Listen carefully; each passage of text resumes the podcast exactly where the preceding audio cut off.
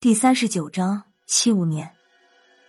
不知道过了多久，我才重新睁开眼睛，眼前的一切都变了，已经不在女子学院下的地宫里了。我躺在一辆老式北京吉普的后座上，这车老掉牙了，跑起来一直晃不说，车厢里还弥漫着一股汽油的味道。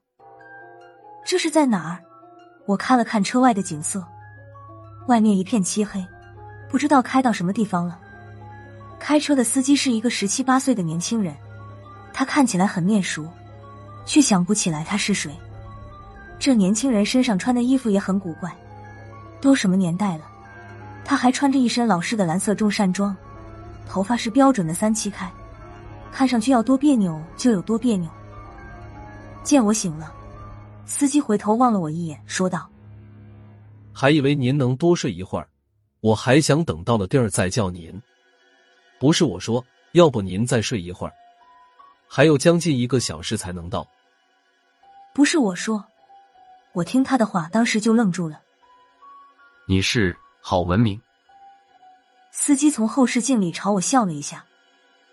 不是我还能是谁？肖科长，您怎么了？不是我说，是不是没睡好，睡懵了？我透过后视镜里看了看自己，镜子里的是一个三十多岁的男子。衣着与年轻版的郝文明一模一样，不过一脸的疲倦，双眼还有些发肿。这个模样有几分面熟，依稀能看出些萧三达的影子。萧科长，萧三达，我又做那个噩梦了。看这情况，还是上次赤霄事件的续集。如果说上次是吴仁迪做的手脚，这回吴仁迪已经昏倒了，他的外挂还被封了十三天。再说是他就说不通了。我摸了摸自己的脸颊，心中还是惊愕不已。幸好之前有过类似的经验，我很快就镇定下来。郝文明看见我脸色难看，还以为我出了什么状况。他看着后视镜里的肖三达问道：“肖科长，您没事吧？脸色这么难看。”我搞不清现在的状况，只能走一步看一步了。没事，可能是刚才没睡好，还是觉得很累好。文明，我现在脑子有点乱，我们这是去哪儿？郝文明在后视镜里向我一呲牙。不是我说，这么大的事儿你也能忘了？话一出口，郝文明感觉自己说错话了，见我的表情没有变化，才接着说道：“我们去南山墓地，高科长和肖科长已经在那边等你了。”南山墓地。我在心里反复琢磨这四个字，终于想起来了，在资料室里见过这四个字。不过这一段资料加了二级密码，只有主任级别的人有权限阅览。虽然不知道出了什么事，但是我还记得，南山墓地的资料被归类在一九七五年的时段里。我偷眼看了看郝文明，他没发现我有什么问题，还在专心致志的开着车。我咳嗽了一声。扶着脑袋对郝文明说道：“郝文明，我脑子乱得像一滩浆糊。今年是七五年吧？当然是七五年了。不是我说，您没事吧？”郝文明皱了皱眉：“要不我停车，您出来透透气。”不用了。我摆了摆手：“我再休息一会儿就好了。”说着，闭上了眼睛。装作开始闭目养神。郝文明见我没了动静，也不再说话。车厢里除了汽车行进震动的声音之外，再没有别的声音。我闭上了眼睛，越想越乱，怎么也想不出一个头绪。最后，在汽车发动机的轰鸣声，我竟然不知不觉又睡着了。一阵剧烈的颠簸，将我重新颠醒了。我睁眼一看，还在郝文明的车上，他已经把吉普车停住了，回头看着我说道：“到底还是把您吵醒了，不过醒了也好，肖科长，我们到地儿了，下来透透气吧。”我看着车窗外的景象，这时天已经蒙蒙亮了，停车的地方好像是一个小山村，村子灰秃秃的，已经有几个早起的农民正挑着水桶去水井边打水。看见我们这辆老掉牙的吉普，他们就像发现了新大陆一样，聚拢在一起，朝我们这边张望着。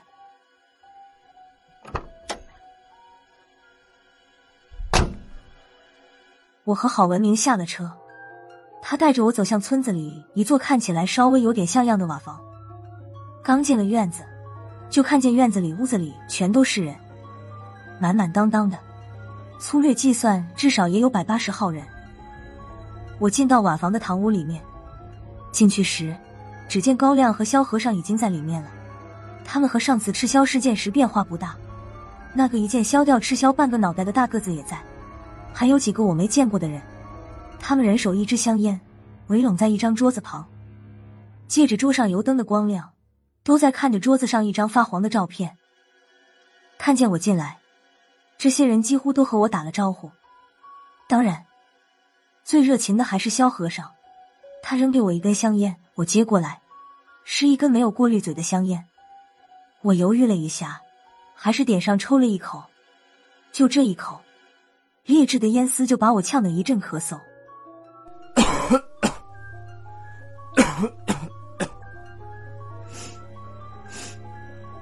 三大，你没事吧？行不行？要不你干脆戒烟吧。萧和尚冲我嘿嘿笑道。旁边有人递给我一碗水，我喝了一口，感觉舒服了一点。我向那个人点头表示感谢。这个人我看着也很面熟，和郝文明相比，他长着一张娃娃脸。凭着这张娃娃脸，我想起来了，他就是以后的民调局四室主任林峰。林主任我接触不多，他总是神龙见首不见尾的，出镜的次数比吴仁迪还要少，而且他性格和吴主任有些相似，眼高过顶。民调局里他只听高亮一个人的，别人说话，他基本只当放屁。不过，江湖传闻林主任以前是跟肖三达混的，他现在能主动的端茶送水，看来传闻八成假不了。三达，就等你了。高亮看见我笑了笑，把他屁股底下的那个长条凳子让了一半出来，过来坐。我们刚才商量了方案，等你到了就动手。我看了看桌子上的照片，上面是一个五十多岁的老头，照片不知道是什么时候拍的。不过看他身上典型的民国衣着，应该是解放之前的事情了。我拿起照片看了一阵，又放了回去，对高亮说道：“你先把事情再说一遍吧。最近我的事太多，几件事情都记串了，一会儿动手的时候别再有什么差错。”这你也能记差？萧和尚有点不信，不过看见我瞪了他一眼之后，他又说道：“再说一遍也好。”可能三大能想出更好的方法。高亮倒无所谓，他指着照片里的人说道：“这个人叫陶和如，表面上是南山墓地的看坟老头，实际上他是邪教鬼道教三位开山教主中的一个。半个月前，有人举报他是国民党的潜伏特务，在调查他的时候，才发现了他惊人的秘密。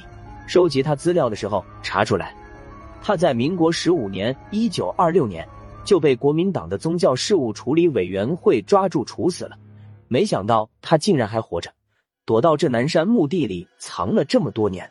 这个陶和如是我们特别办特别案件处理办公室民调局的前身，成立以来碰到的最厉害的对手。这次我们特别办也算是倾巢而出了，除了主任留在首都坐镇，我们六个科的科长全部到齐了。陶和如手上的人命不下几百人。今天绝不能让他再跑掉了，三达，你有什么想法？我想听听你的意见。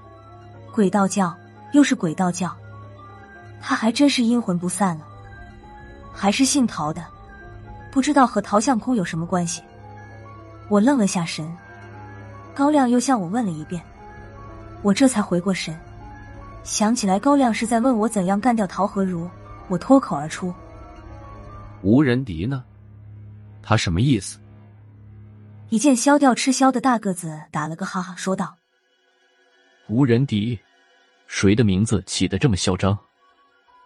周围几个人也都没有听说过这个名字，就我注意到高亮和萧和尚的脸色变了变，萧和尚还向我挤眉弄眼，好像是提醒我说错了什么话了。高亮咳嗽了两声，他对我干笑了一声，说道：“三达又给领导起外号，张主任，特别办主任，以前是公安部的司长。躲运动来的特别办也不在，你奉承他，他也听不见。”说完，又是呵呵一笑。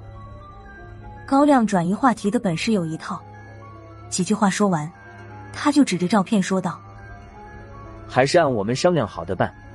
我萧和尚和萧三达装成扫墓的，我们一搭上陶和如，你们在外面就把至阳阵摆上。如果发现我们在里面情况不对，蒲大哥你就带人冲进来。